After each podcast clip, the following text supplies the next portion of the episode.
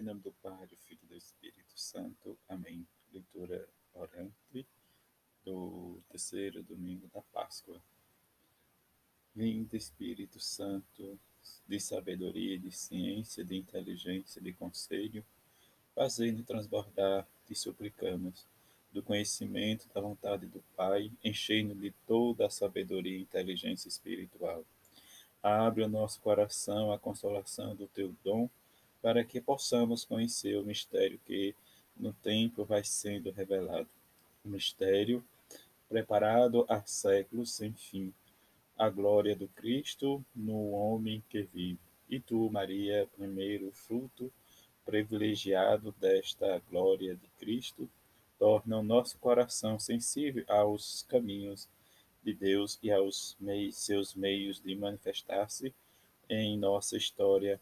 Ajudai-nos a caminhar na sua verdade para podermos encontrar seu mistério. Assim seja. Amém. Sou eu mesmo, tocai em mim e vede. Leitura do Evangelho de Jesus Cristo segundo Lucas, capítulo 24, versículo de 35 a 48. Aparição em Jerusalém. Naquele tempo, os dois discípulos contaram o que tinha acontecido no caminho e como tinham reconhecido Jesus ao partir o pão. Ainda estava falando quando o próprio Jesus apareceu no meio deles e lhes disse: A paz esteja convosco. Eles ficaram assustados e cheios de medo, pensando que estava vendo um fantasma.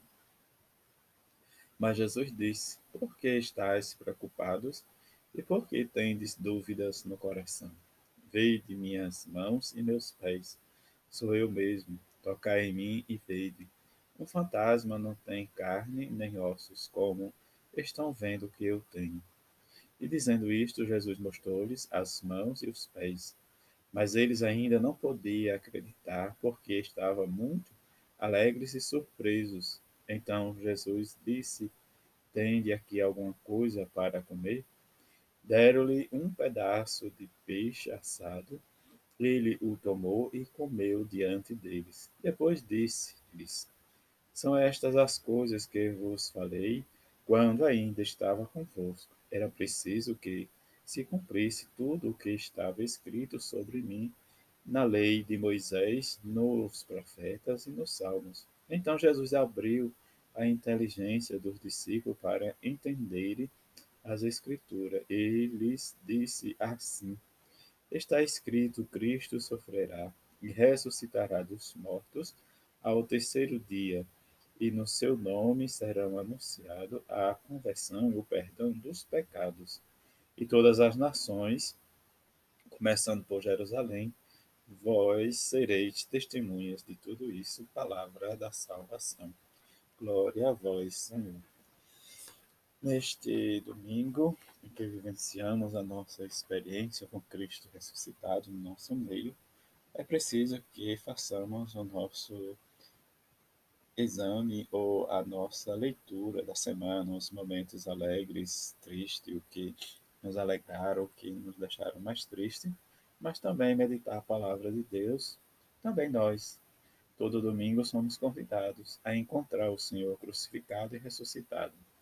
Na Eucaristia, ele está presente em pessoa, como palavra e pão. Convida-nos a olhá-lo e reconhecê-lo, tocá-lo e comê-lo para viver dele e como ele. Entrar em oração sempre e, e, como de costume, vivenciar essa experiência tocante com Sua palavra. Recolher e acompanhar os dois discípulos que voltaram para Jerusalém para anunciar aos onze reunidos no cenáculo que viram o Senhor e enquanto eles falaram, o próprio Jesus aparece. O preço peço ao Senhor que desejo, quero tocá-lo, ver e crer, que não é uma, um fantasma. Peço que transforme minhas dúvidas em fé meu espanto e meu medo em alegria e surpresa, que abra minha inteligência para entender as Escrituras e que eu seja testemunha corajosa de sua morte e de sua ressurreição.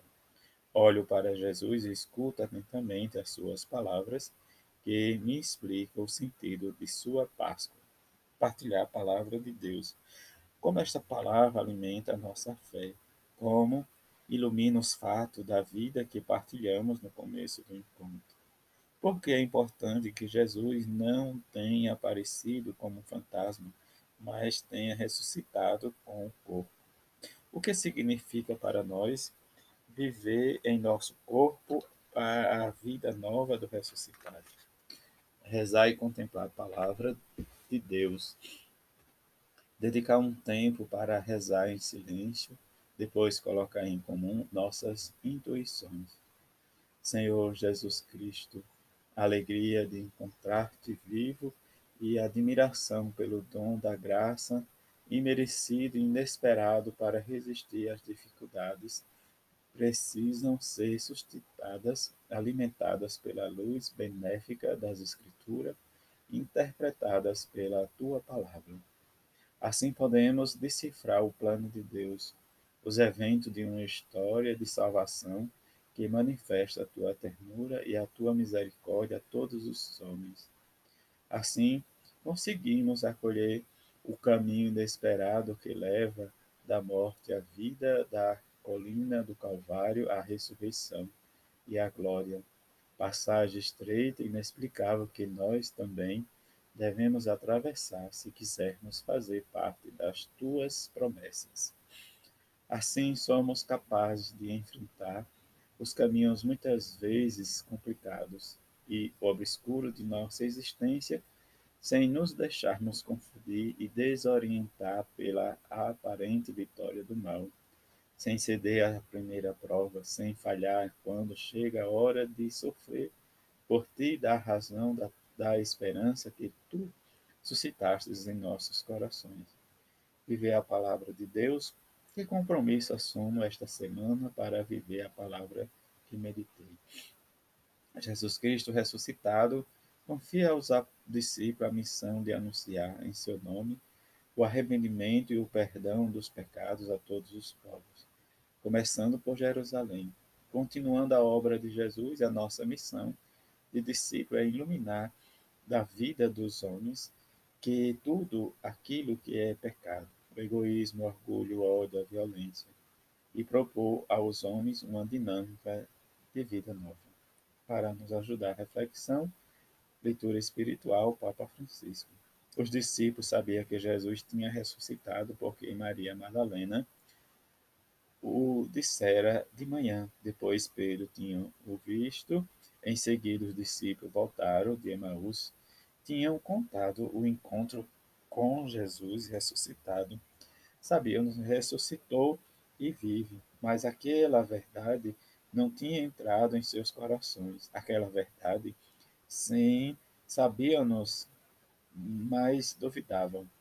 Preferiram conservar aquela novidade na mente, talvez é menos perigoso manter uma novidade na mente do que tê-la no coração. É mais perigoso e menos perigoso. Estavam todos reunidos e o Senhor apareceu. Inicialmente, eles assustaram-se e pensaram que se tratava de um fantasma, mas Jesus disse-lhes: Não, vede, tocai-me, vede as chagas. Um fantasma não tem corpo. Vede, sou eu. Mas por que não acreditavam?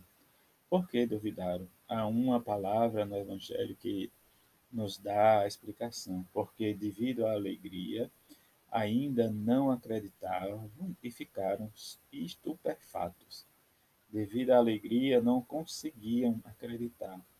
Era tanta aquela alegria, se isso é verdade, é uma alegria imensa. Ah, eu não acredito, não consigo. Não podia acreditar que houvesse tanta alegria, alegria que leva a Cristo.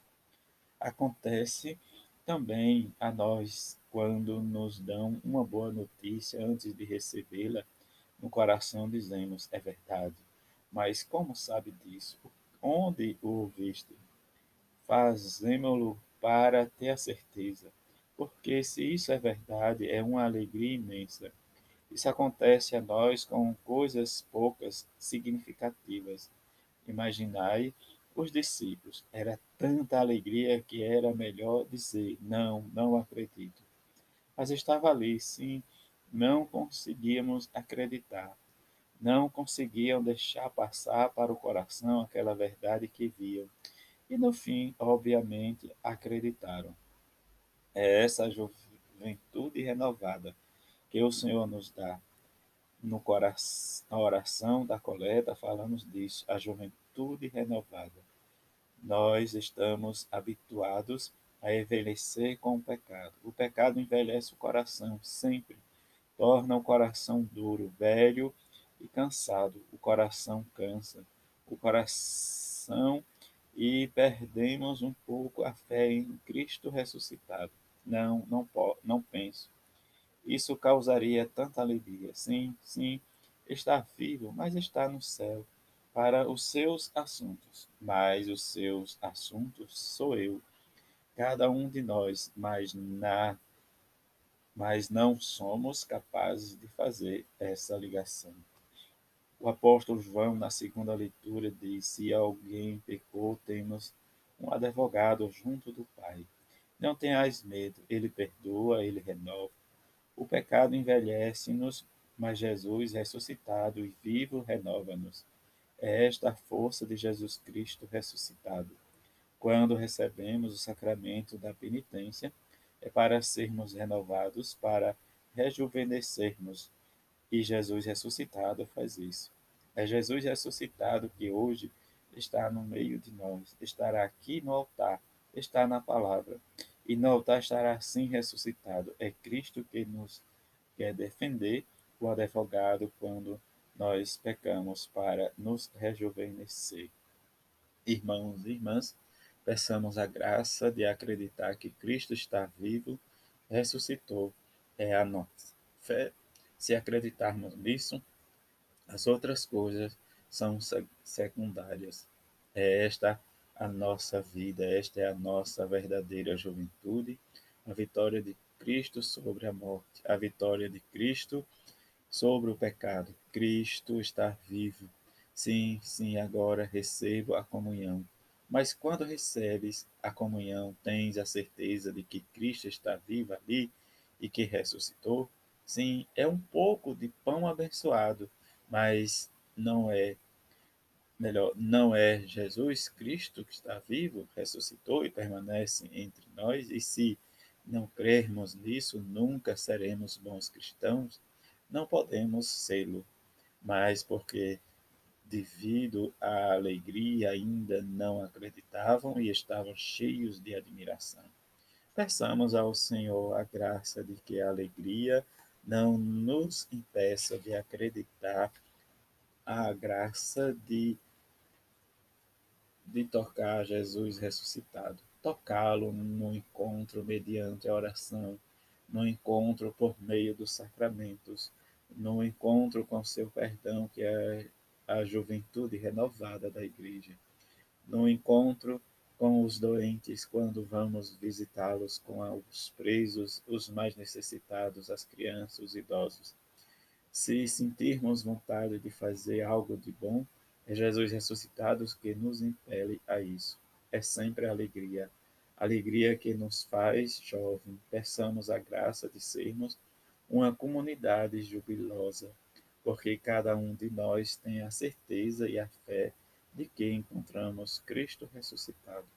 Homilia, terceiro domingo da Páscoa, 15 de abril de 2018 Visita pastoral à paróquia romana de São Paulo da Cruz, Papa Francisco, tirado da Lexo Divina das edições CNBB, que possamos nos encontrar com Cristo, que a alegria do ressuscitado seja a nossa força para vivermos sempre o desejo de estar com Ele durante essa semana. Todos uma feliz semana cheia de paz e harmonia e um domingo cheio de alegria do Cristo ressuscitado. Não tenhas medo, sou eu.